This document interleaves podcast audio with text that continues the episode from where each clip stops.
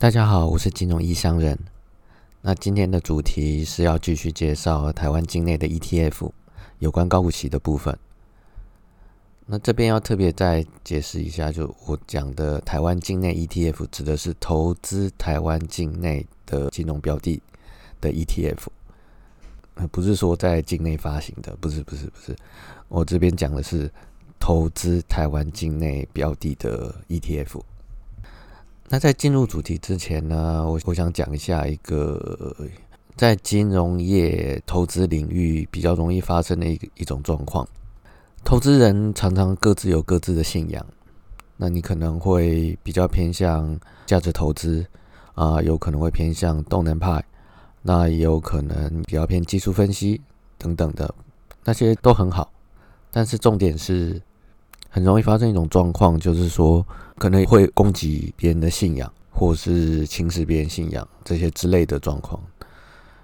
我一一直是觉得，每一种投资法都有它的优点跟缺点，没有什么特别好，也没有什么特别坏，它各有它适用的时机跟地方，大家都是平等的，没有必要说为了自己的信仰然后去攻击别人，这就显得格局实在太小了。好，那接下来就进入我们今天的主题——台湾境内 ETF 有关高股息的部分。我把台湾境内的 ETF 列出来，有关高股息的部分总共有七档。根据使用方法而的不同，而你选的标的也会不同。其实要看你你要的是什么。比如说，你想要是退休用的，那你的本金跟配息率都要稳定一些，会比较好。因为退休意味着你会降低你那个收入的比重，而改由这些配息的方式来支付你的退休的生活所需。那这种状况下，当然是一切稳定为要。那这就需要本金相对稳定，也就是所谓的它的市价净值都是长期接近相同水位。那配息率也最好是不会有太大波动。但是如果你是要拿来存股用的话，那本金跟利息其实就并不需要那么的稳定，你只要需要确定一件事，就是存股本金维持稳定也好，长期向上也好，都 OK。你就只要长期稳定的，比如说每个月多少钱存进去这样子，这样就好了。一直到哪天你想要用的时候，你就可以拿出来看。另外一种方法是配息，你是希望拿来用的。可是依据你要拿来用的目的的不同，你要选择的方向也会有些不同。例如，你想要拿出来这个配息是要给小孩子的教育基金，那这是百分之百不能抵赖的东西，那你就会希望它的配息率会比较稳定一些。不然到时候如果突然来一个极大落差，就是当年配息配很少，你不是吐血了？可是如果你是要拿来当做当年度的旅游基金，这个就比较有弹性。配息配的比较多，你可以去花费比较多的地方；那配息配的少，你可以选择去花费比较低的地方。你也可以有这种弹性。那这样的话，配息率的稳定与否，其实并不是那么的重要。工具有它自己产生的目的跟必要性，它的使用方法也是不同。它本身没有好与不好，端看你。有没有看清楚你自己到底需要什么，然后去选择比较适合的商品而已。搞清楚你自己需要什么，这个真的比较重要。不要盲目的听别人讲说啊，这个比较好，那个比较差，怎怎么巴拉巴拉之类的，没有这回事啦。这是看个人需求了，而且每个人在人生的每个阶段的需求都会不一样，哪有什么绝对的好与不好，纯粹是看状况而已。看你在人生的那个阶段，你现实的状况，你的需求是什么，如此而已。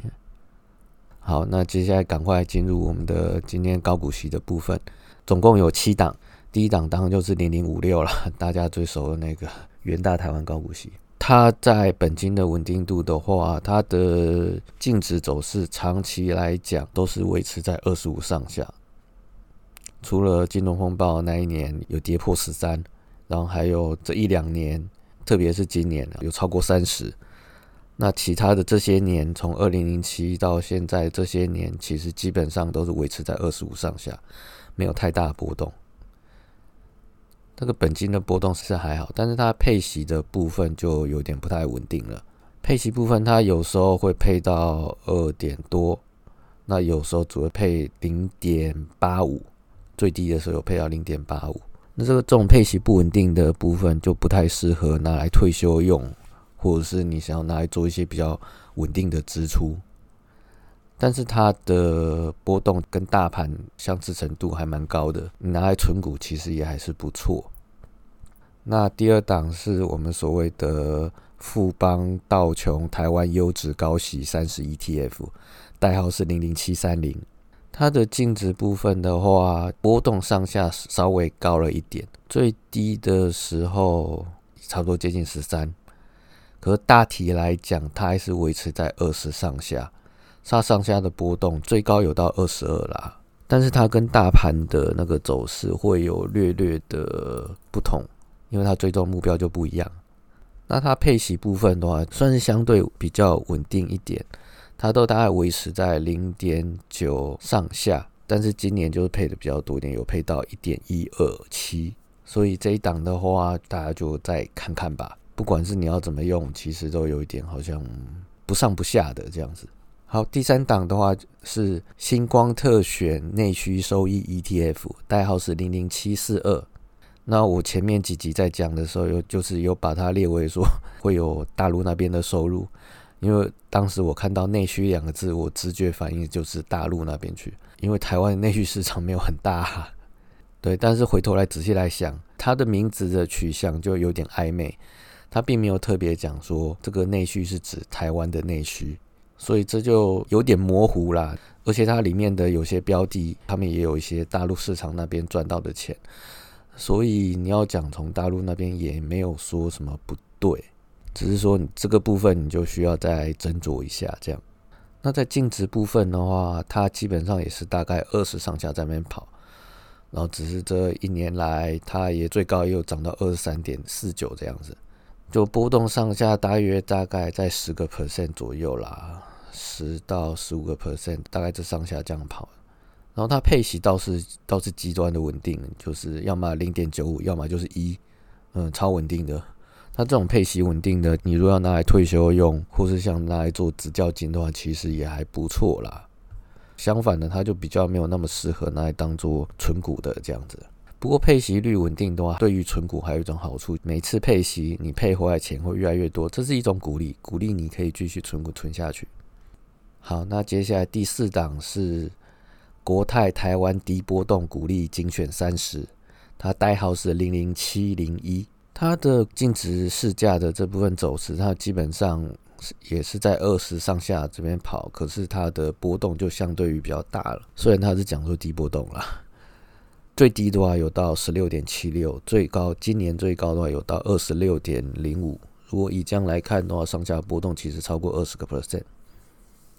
虽然它标榜低波动，可是你必须要斟酌一下。那在配息部分的话，也是蛮不稳定的。从二零一八年到现在的配息，总共配了有五次，波动相差真的蛮大，有零点一七、零点四七，然后就跳到一点六六，然后又掉下来零点七三，然后再下来有零点二五。我这个波动是还蛮大，我实在不太知道说这样到底要怎么叫做低波动。你本金也没有低波动，那配息也没有低波动，我不太懂这是什么意思啊？好，那接下来第五档，第五档是元大台湾高股息低波动 ETF，代号是零零七一三。哦，它这个股价波动又真的蛮高的。虽然说它名字里面有低波动三个字，可它波动也算相对高的。从它成立二零一七年成立到现在，大部分其实应该算是在三十到三十五的区间之内。那最低就是去年那波股灾时候跌到二十四点三九，这样大概跌了接近十几二十个 percent 左右。可是今年它有涨到四十五，那从三十到四十五，其实往上的波动有到了五十趴啊。这个要讲低波动，实在有一点我不知道该怎么讲。好，刚刚是它本金部分，那配息的部分的话，倒是算相对稳定的。当它净值涨上去的时候，它的配息也有跟着上去。就前三年而言，算是配息算是相对稳定的。可是今年突然配的有些多，以波动来讲，就是高了点，不是那么的好，但是总比少配息来的好吧。所以你要存股的话，其实这一档也还蛮不错的。这个档零零七一三。接下来是第六档，第六档是富华富时台湾高股息低波动基金，代号是零零七三一。哇，它的本金部分的话，大约是在五十上下这边跑，大部分时间是在四十五到五十五，大约以五十为中心走这样子。去年二零二零的时候，最低有到三十六，跌了大概有三成，接近三成了。那今年最高到六十一点三二，以五十来看的话，大概也是涨了有有两成，波动也不算低啦。如果说跟刚才可能只有十帕、二十、十帕、十五帕的波动比起来，这种波动真的不能算低。但是以配息来讲，是真的还蛮稳定的。二零一八、二零一九、二零二零这三年的配息来讲，都是二出头。二零一八是二点四九，二零一九是二点二六六，去年二零二零就比较少一点，二点零九零。所以这样来看的话，它的配息部分波动算是相对比较稳定一些的。它拿来存股其实也还不错，你要拿来当做退休用也是可以。第七档的话就是国泰台湾 ESG 永续高股息 ETF，代号是零零八七八。这一档就有明讲了，就是它是有 ESG 概念的。那我们就来看说它的波动是不是真的有比较低？因为它成立是其实就去年二零二零年的七月，二零二零年上半年的股灾其实已经过去了。那所以它这边没有经历过股灾的数字，这边就大家做一个大略的参考就好。以这边来讲的话，是十四到十九中间跑。中间的 range 在这边跑，你这样抓它中间值的话，大概是十六点五左右。那它大部分时间都是在十五到十七，因为今年算是比较高涨的，所以它这边涨高其实也算比较合理。如果从这角度来讲的话，十五到十七其实算是它比较一般的 range。那这样的话，你可以看它正常波动上下大约是十个 percent，可是因为今年涨到了十九，所以你这样算的话，上下大约是十五到二十。它的波动大约是十五到二十这个 range 哦，相对于刚刚有的可能到四五十个 percent 这种波动来讲的话，它算是相对小的。虽然没有像刚刚十到十五那么低，但是十五到二十也还算是相对低的。那在配息部分呢，它是采取季配息，呃，就是一季配一次，它是二五八十一月各配一次这样子。搭配的数字，除了一开始，那后面四次的配息分别是零点一五、零点二五、零点三跟零点二八，大约都在零点二到零点三中间这边跑。这四次配息都是在今年二零二一年，今年二二二零二一年基本上都是涨的。就是太股来讲，大致上是在涨的。那配高一点，其实也算是正常。所以你如果要把它当做比较久一点的计划，比如说你要拿来退休或是怎么样的计划的话，最好还是多观察一下啦。以上七档就是，嗯，这次讲的台湾境内有高股息 ETF 的部分，就先这样吧，拜拜。